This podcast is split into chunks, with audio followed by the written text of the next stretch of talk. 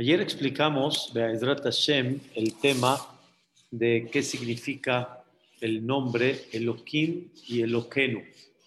Habíamos hablado en breve que Él significa, Él es el Todopoderoso, en sus manos está el poder de hacer lo que Él quiera, no tiene nada que esté fuera de su capacidad, que alguien le impida de alguna manera hacer algo.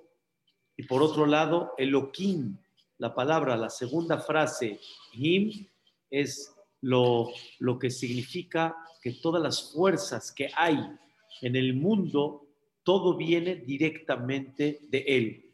Todo lo que nos movemos, todo lo que podemos tener fuerza para y todas las cosas que hay en el mundo de Koah, de fuerza, todo viene directamente de Él y al final terminamos con Nu, el lo que Nu, o sea, significa que nosotros reconocemos, ¿sí? que se ve la presencia divina en ese poder absoluto, se ve directamente en el Am Israel. Por eso, nada más voy a recordar lo que habíamos mencionado ya hace tiempo, cuando Dios entregó los diez mandamientos, el primer mandato dice, Anoji Hashem Eloqueja. Dios es Eloqueja. Eloqueja significa demuestro en ti, en tu presencia, en el Am Israel, que Dios está presente y mira lo que hice por ti, como te saqué de Mitzrayim, como hice milagros y maravillas, cómo demostré que estoy conectado contigo. Y ese es el concepto de Eloquenu, hacia nosotros. Lo que Boreolam ha demostrado durante todas las generaciones, cómo Ishtabach Shemo levanta, protege, guía a todo lo que es el Am Israel. Hoy vamos a comentar una frase en la Amidad y en ciertos lugares hay veces del rezo se menciona, pero principalmente está en la Amidad. Después de entender Baruch, Ata, Hashem, Eloquenu, ¿cómo seguimos en la Amidad? De Eloque Abotenu. No decimos nada más que Dios es Eloquenu, Eloquim y Eloquenu, como ya explicamos, es el Todopoderoso, puede hacer lo que Él quiera, es la fuente de la fuerza de lo que hay, se ve su presencia en nosotros, sino mencionamos acá algo muy interesante. El lo que Abotén. Él es el Dios de nuestros patriarcas. ¿Qué viene a expresar en la amidad ese concepto que Dios es el lo que Abotén? Y continuamos. Y Vedrat Hashem va a ser parte de la clase de mañana, el lo que Abraham, el lo que Isaac, el lo que Jacob. O sea, se, se ve algo específico muy importante que Dios quiere que recordemos todos los días que Él es no nada más Eloquenu, sino Eloque Abotenu. Quiero platicarles una historia interesante. Y hace muchos años lo había yo escuchado de, de uno de los conferencistas en varias ocasiones en Eretz Israel este concepto. Una vez llegó un jajam y se acercó con un joven estaba estudiando muy bien, pero muy bien. Perfecto, estaba estudiando magnífico, maravilloso. Y en ese momento le dijo la verdad, ¿qué olama va, vas a tener por todo lo que estás haciendo? Así le dijo el jajam al joven, al muchacho. Y el jajam, ¿qué creen que contestó el jajam? Dijo, olama va si voy a tener. Dice, pues hay que estar seguros que tenemos Olama O sea, como que el muchacho está despertando una duda a ver si vamos a tener Olama Y el jajam le preguntó para mí, no te entiendo. Estás estudiando bien, estás rezando bonito y tienes duda si vas a tener Olama ¿Qué le contestó el muchacho? Dice, mira, dice, vamos a decir en lógica, en teoría, vamos a decir que hay 50% y 50%. 50% que sí hay Olamapá, 50% que no hay Olamapá.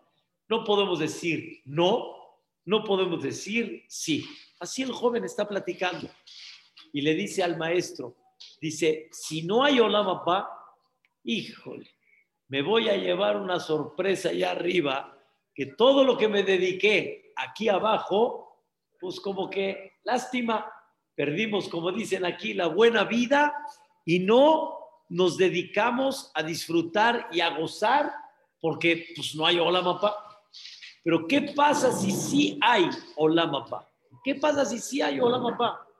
Entonces, si no me dediqué en esta vida al Olamapá, entonces voy a perder allá arriba qué? Eternidad. Una cosa es perder 70, 80, 90 años y otra cosa es perder una eternidad. Entonces el jovencito le dijo al maestro, yo prefiero no agarrar como dicen, sikun, sikun quiere decir un riesgo. Prefiero no agarrar riesgo. Es como en todas las cosas de negocio. Hay cosas que mejor no me la juego, tal vez no, tal vez sí, pero si tal vez sí, la pérdida va a ser enorme, entonces no me juego, no me la arriesgo. Así le dijo el joven al hajam. En otras palabras, este joven no estaba convencido real de lo que es el concepto del judaísmo y lo que es el concepto de Olam Abba. No estaba así convencido, pero dijo, no voy a tomar un riesgo y vivir como estoy, ahí voy. Y si la gano allá arriba, gano eternidad. Eso es lo que el joven quiso expresar. La realidad es de que es muy importante saber, hay un libro, Abraham, que se llama Jobot Alevabot. Este libro, Jobot Alevabot, es un libro que habla de las obligaciones del corazón. Y el corazón es el motor, así le llaman nuestros sabios, es el motor de las cosas que la persona está convencida de ellas. Puede ser que esté convencido en los placeres, en los lujos, puede ser que esté convencido en los valores, puede ser que esté convencido en los principios, pero así se considera el concepto del corazón, que tu corazón tiene que estar convencido, porque muchas veces acá estamos convencidos, pero todavía acá no estamos convencidos.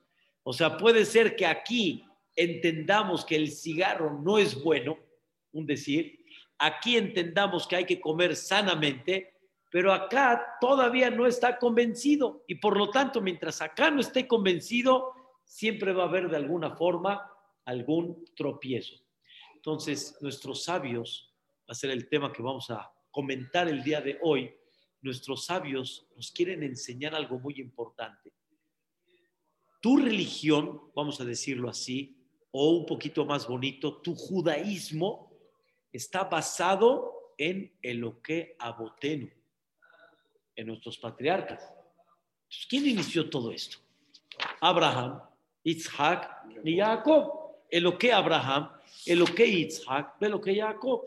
Ellos iniciaron y nosotros somos la continuidad de ellos, pero realmente ellos son los que iniciaron, nuestros patriarcas.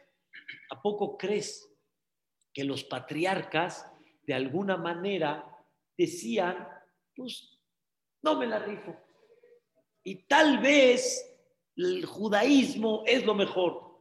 O Abraham estaba convencido. Isaac estaba convencido. Jacob estaba convencido.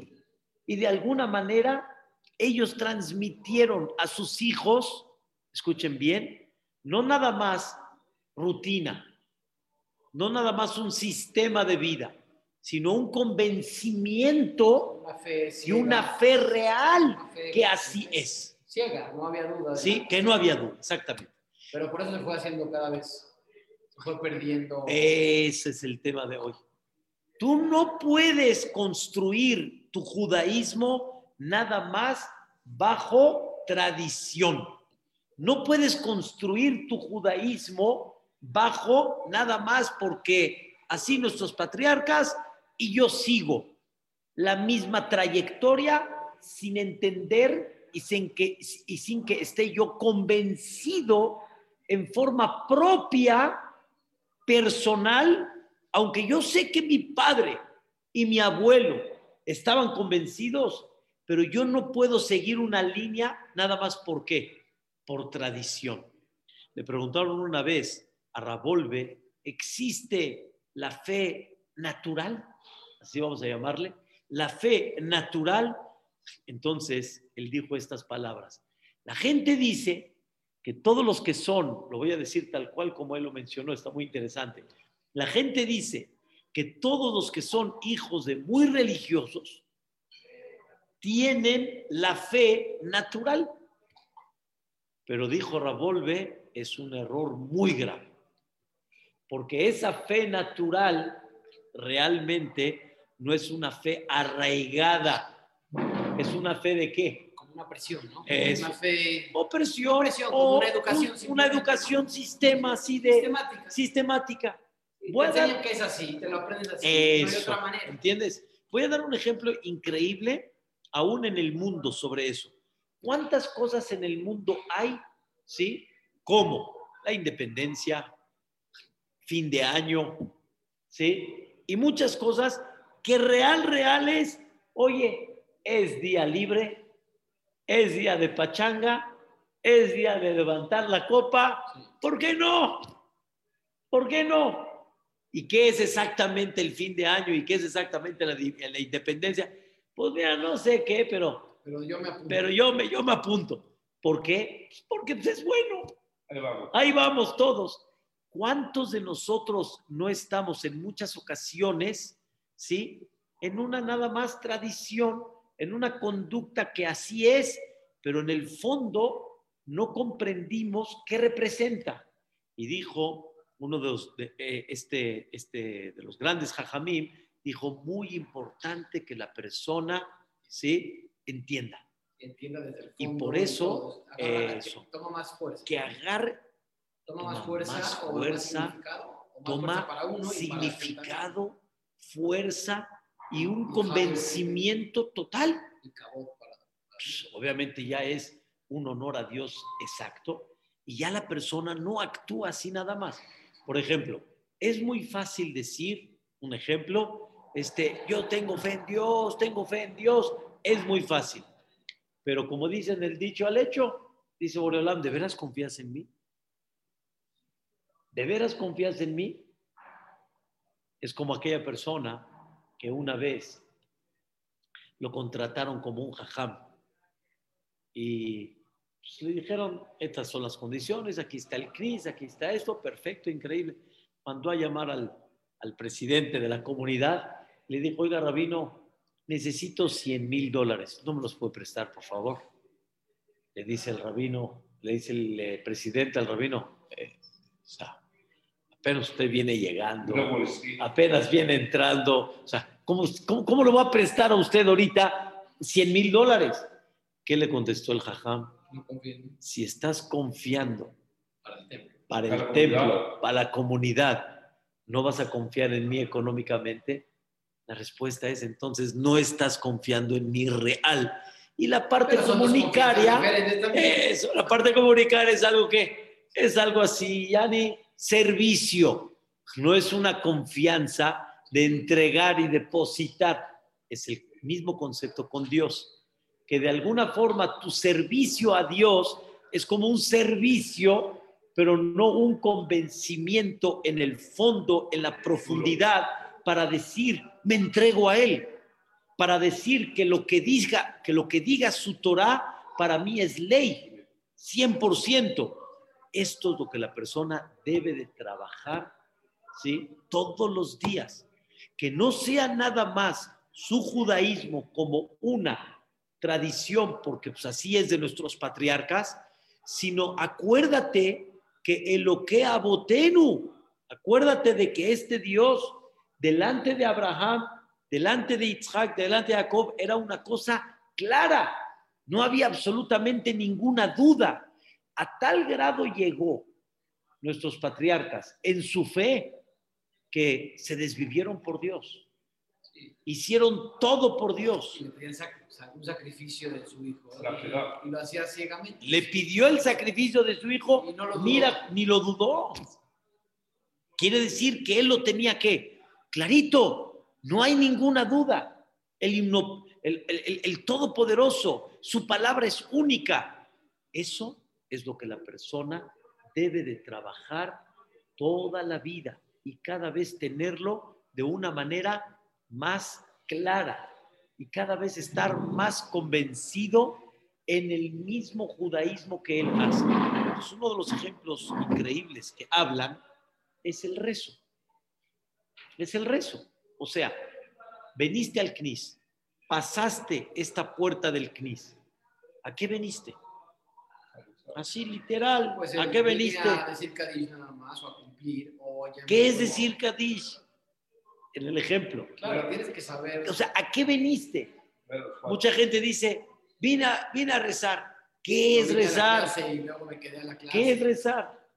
Estamos tomando ahorita un, un pequeño curso sobre un tema interesante de crisis emocional, ¿sí? Y el, el maestro de repente nos pregunta cosas que como para nosotros como que están muy claras, pero él nos dice, por favor, rabinos, defínalas.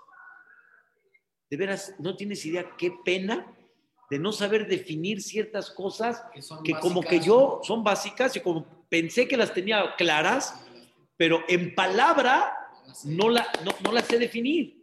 Explícame, ¿qué se llama rezar? Porque lo das por sentado. Como que, porque, Sí, o sea, sí, lo das. el concepto está claro. Pero tienes que entender. Pero por eso hay que empezar desde cero. Oh, O sea, es un ejemplo. Eh, alguien que no es religioso, ¿no? muy O bien, sea, eh, muy ¿de bien. dónde empieza? pero ¿sabes ¿De qué? dónde empieza uno Hay algo a más importante. abajo, ¿no? Hay algo más importante. Lo que te voy a decir ahorita, te vas a sorprender.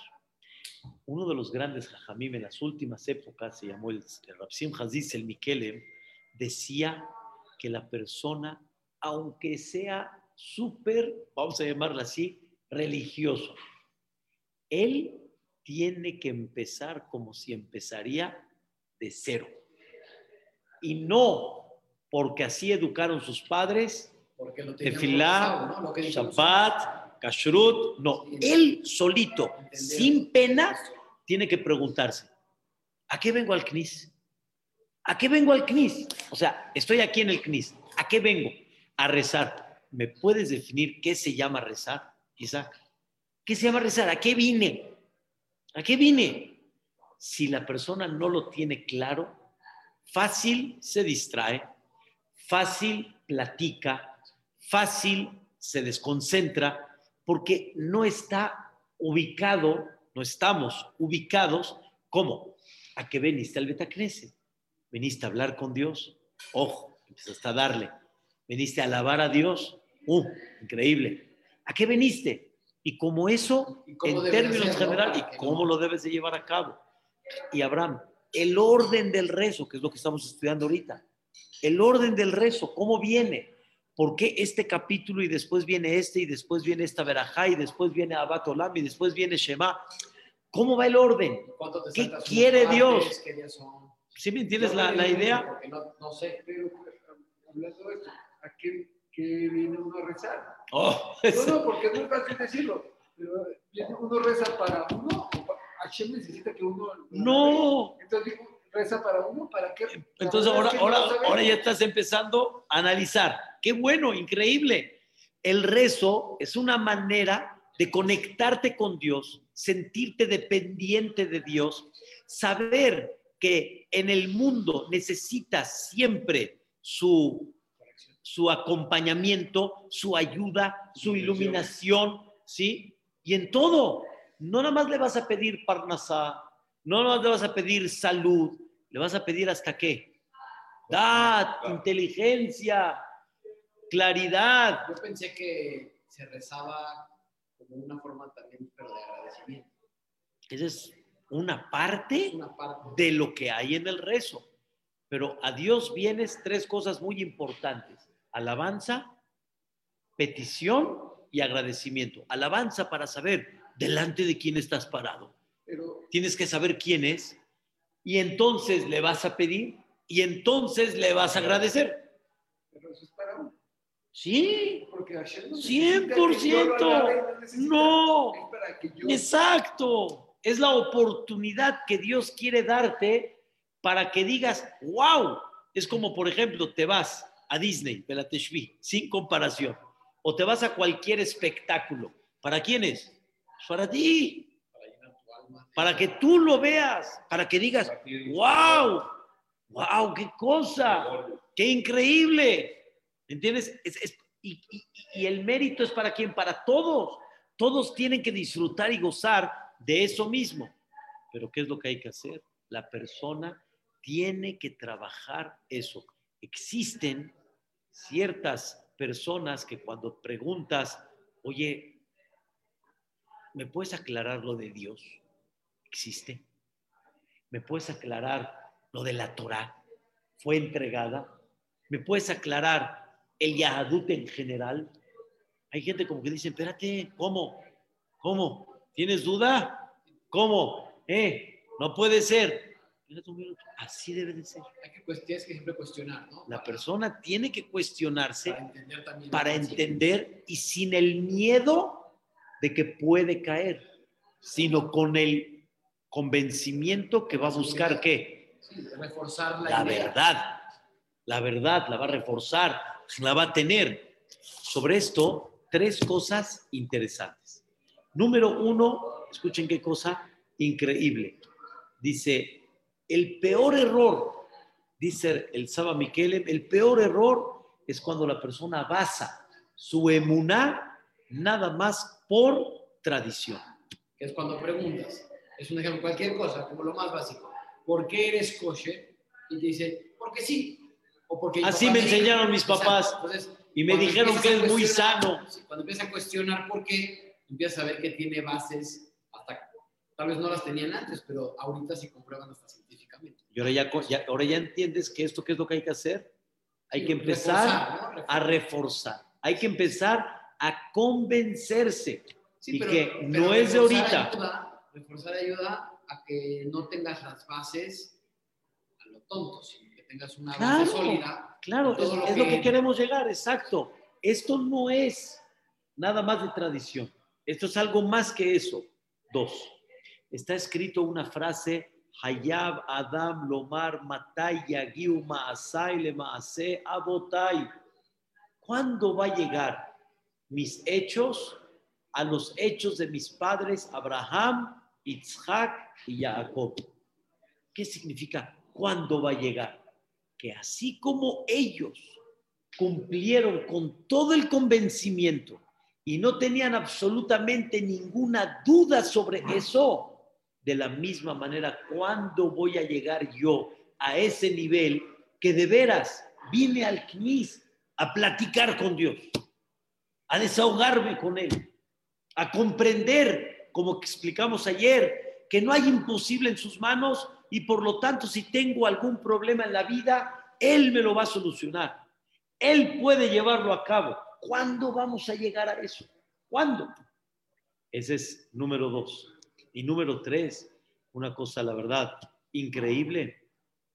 Siempre la persona debe de ir subiendo en niveles tan grandes que hasta Moshe Rabbenu, escuchen qué increíble, hasta Moshe Rabbenu estaba impactado de la grandeza de Dios.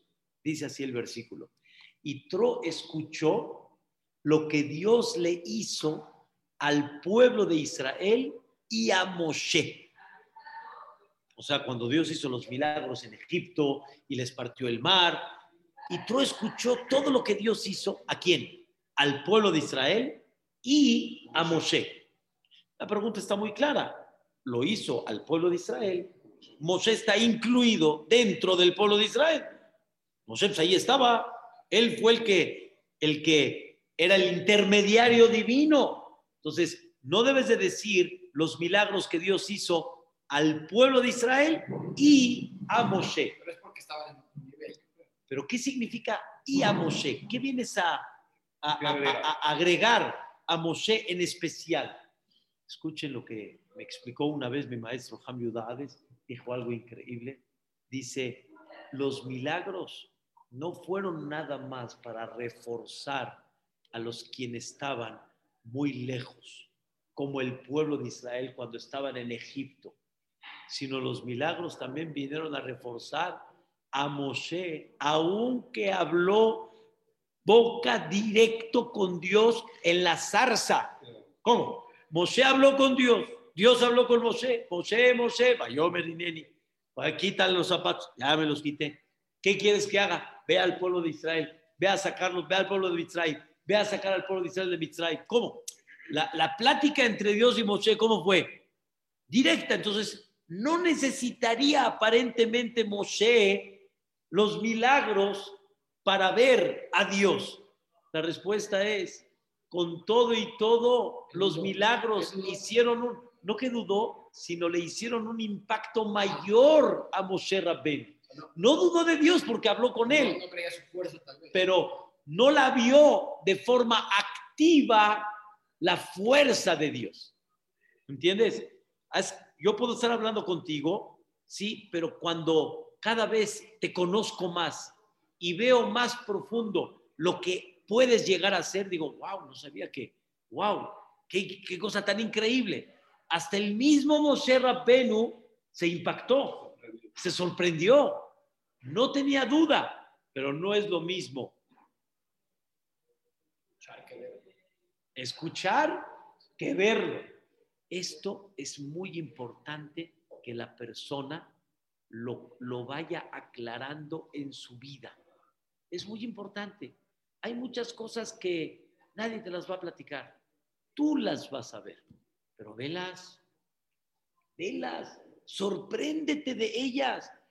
Hay veces la rutina sobre la naturaleza del mundo es tan así, la rutina, que no te sorprendes, no te sorprendes. Deberíamos sorprendernos de muchas cosas. Sí, te llevan a las cataratas del Niágara, ¿qué dices? Wow. Sí. ¿Y que nace un fruto de un árbol? No. Ya. Es normal. Es normal. Sorpréndete. Sorpréndete. Ese es el Ashre. Estudia Abraham el Ashre y te vas a dar cuenta que el Ashre tiene cosas increíbles. Gadol Hashem, Omulal Meod. Dios es muy grande. ¿En qué? ¿Cómo en qué? Observa el mundo y ve lo grande que es. Algún día nuestros abuelos, que no vieron lo que estamos viendo nosotros, hace 100 años, se iban a imaginar que en un teléfono, acá en la mano, íbamos al Fayati cuando, no sé si te acuerdas, pero cuando salió el fax, eh, nosotros decíamos el fax, el fax, hombre, por favor, que entra hoja aquí, sale allá. Por favor, hombre, ¿cómo, ¿cómo se...? De veras, nos decían, de veras. Mandas una hoja acá y sale allá. Yo digo, ¿cómo? Entra acá y sale allá. O sea, ¿de, de qué me estás hablando? No podía uno creerlo. Y hoy en día es algo sencillo. Mi mamá. ¿Qué, es un problema? Que la gente ya se deja de sorprender con las cosas. Mi mamá dijo esa frase. Me dice, ¿sabes cuál es el problema de la vida, hijo? Que la gente pierde el asombro. La capacidad de. Y al, la capacidad de asombro. Y al perder la capacidad de asombro, eso mismo te aleja de Dios. En el buen sentido. Porque como no te sorprendes, te aleja y no sientes, como explicamos, el eloquenu como eloque abotenu.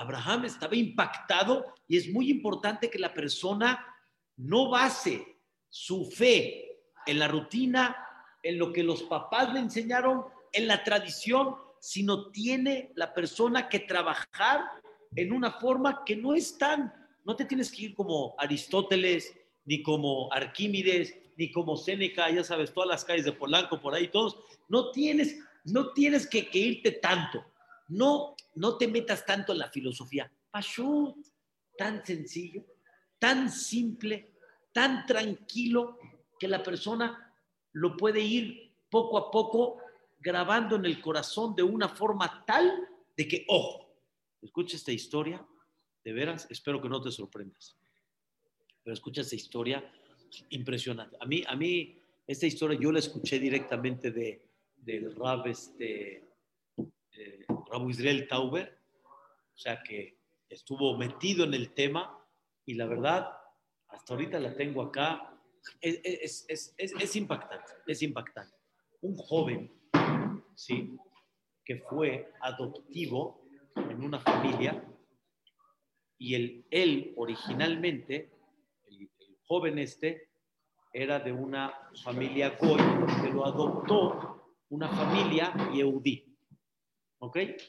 Entonces, la regla es que el niño adoptivo, cuando crece, ¿sí? Hay que notificarle y tiene que aceptar ya con la conciencia el judaísmo. ¿Ok? La tiene que aceptar. Los papás por algún motivo decidieron, escuchen bien esto, los papás por algún motivo decidieron, no le vamos a decir al muchacho, está muy joven, está muy chiquito, y dejaron que pase el tiempo y él era religioso, pero bien. Lo mandaron a una yeshiva, Marcos, a una yeshiva, una de las yeshivot de prestigio en Eretz Israel. Cuando llegó el momento de que ya maduró, ya bien, 19, 20 años, los papás decidieron, fueron con el Rosh Yeshiva y le dijeron, ¿cómo procedemos esto? El Rosh Yeshiva dijo, ¿cómo? Este muchacho es oro. Este muchacho estudia increíble. Yo me encargo. Nada más, seguramente, ¿qué me va a decir? ¿Cuál es el proceso? Y ya. O sea, no hay ningún problema. Llegó el Rosh Yeshiva, le dijo al muchacho, le explicó el tema cómo está, sus papás no le dijeron, pero llegó el, ellos decidieron que sí, te lo tenían te lo dicho antes ya, no importa el, el- el- el punto, pero llegaron y le dijo al muchacho. El muchacho se puso a pensar un minuto y dijo, entonces, hoy, hoy, en este momento, ¿qué soy? Goy. No soy Yehudi.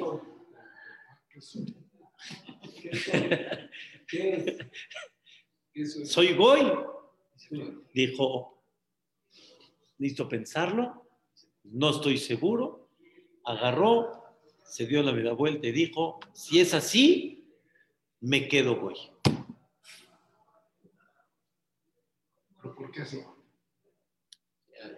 Espérate, lleva 18, 19 años estudiando. Religión, Shabbat, Knis, todo, todo. Y de repente, ¿qué dijo? Cambio de. Ah, entonces soy Goy. Entonces ya, déjalo así como está.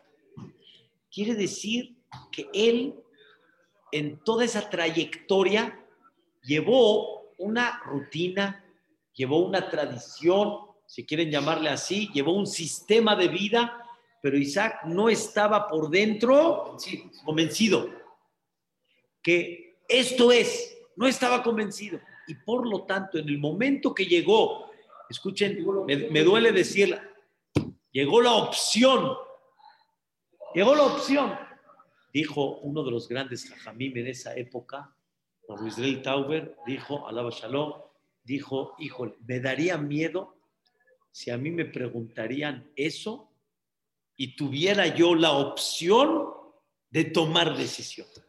Porque normalmente uno cuando nace Yehudí, es Yehudí. Pero si me darían esa opción, me daría miedo que me pregunten esa pregunta y yo a ver qué contestaría. En el, en el sentido que quiso dar a entender, hay veces una persona puede tener una trayectoria muy larga, pero sin embargo, no es que por dentro está convencido así 100%, Arraigado. sí, estoy arraigado. Ahí está, que fallamos, cada uno en su nivel, no importa si unos un poco en kashrut, unos un poquito en, en, eh, en ¿cómo se llama? En Shabbat, unos un poquito en este, un poquito en Pesa, cada uno tiene su punto débil, uno se la sonará, uno, a ver, ¿no tenemos fe que la sonará es lo peor que hay? Sí, pero este es un... No, no, no, no, no, no. O sea, la-. Pero te estás metiendo al fuego. Sí, pero esto, que, que es mitzvah lo que estoy haciendo. Yo te digo, esto no es avera, esto es mitzvah. Y así la persona se, se, se da permisos por lo mismo que le está faltando ese convencimiento. Por eso es muy importante, dice la Jobota Levavot, regresando al libro que platicamos al principio de la clase, que la persona no nada más cumpla, sino que tenga en su corazón los conceptos básicos para qué? Para que empiece a tener más vida lo que realmente está haciendo, que tenga una vida más sincera espiritualmente, un judaísmo más honesto, si lo podemos decir así. Y entonces tu unión con la mitzvah, con Dios, ya es otra cosa diferente. Tu rezo, tu tefilín, tu kashrut, etcétera. Más todo, más es fuerza, más, más fuerza. Es, más entendimiento. es un, es un entendimiento de que nadie me va a mover. Nadie me va a mover. Es un entendimiento que si te dirían, te doy ahorita la solución económica de tu vida para toda tu vida. Pero prende un cerillo en Shabbat.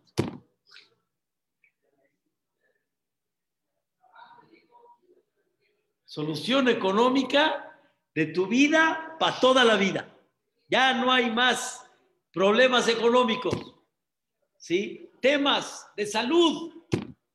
Con tal, prende un, prende un cerillito en Shabbat. Si uno no sabe de Eso, todo, el que no sabe puede decir, pues, vale la pena por uno. y con eso voy a cumplir mucho Shabbat, etc.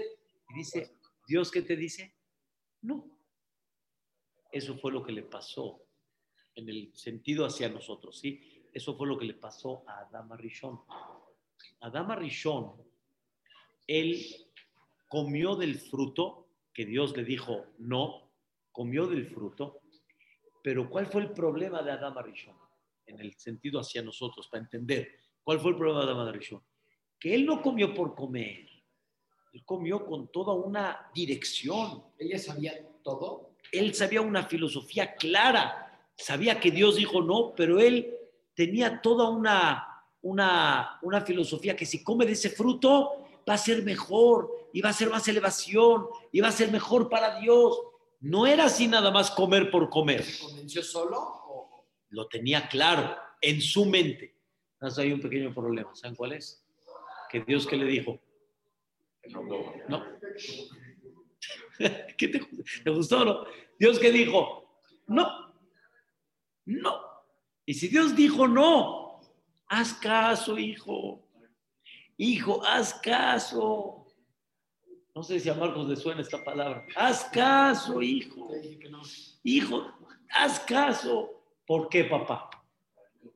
Hijo, hazme caso. Pero también por eso es bueno explicar las cosas. Muy bien. Pero aquí quería llegar a un tema. Es bueno explicar las cosas, pero también parte de mi trabajo, ¿saben cuál es? Entender que no entiendo. Entender que no todo Es cuestionable. es cuestionable, es entendible, es parte de mi convencimiento. Con eso cierro. Esto fue lo que me dijo una vez una persona. Me dice, ¿usted lo entiende? Así me preguntó él, sobre un tema que estábamos hablando de una mitzvah. Y le dije, no, la verdad que no. Me cuesta mucho trabajo, no lo entiendo. Entonces, como que me hace. Entonces, si no lo entiende, entonces, pues, ¿cómo le entra esto? Le dije, referente, entiendo que no lo entiendo. Para ti, si no lo entiendes, quiere decir que no existe. Para mí, no. Yo entiendo que no lo entiendo. Entiendo que hay cosas más arriba, de- pero para eso también hay que trabajarlo. Si no lo trabajas, entonces va a llegar el momento que vas a empezar a tropezarte. Y esa es la idea, eloque abotenu. No es suficiente eloquenu, sino que necesitamos. ¿Eloque qué? Abotenu. Acuérdate que nuestros patriarcas no fue así como Juan Escuti, así nada más. No, entendieron, comprendieron, estuvieron dispuestos a, por la claridad que ellos tenían. Y ese es el trabajo que una persona tiene que hacer. No quiero nada más que seas Yehudí por Abotel, sino quiero que sea Eloquenu como fue Eloque Abotel y que tú estés convencido de eso. Y eso es lo que te va a ayudar, a Hashem, a que cada vez tu judaísmo tenga mucho más sentido. Amén, amén. Vamos a decir Kaddish aquí adentro, Hashem.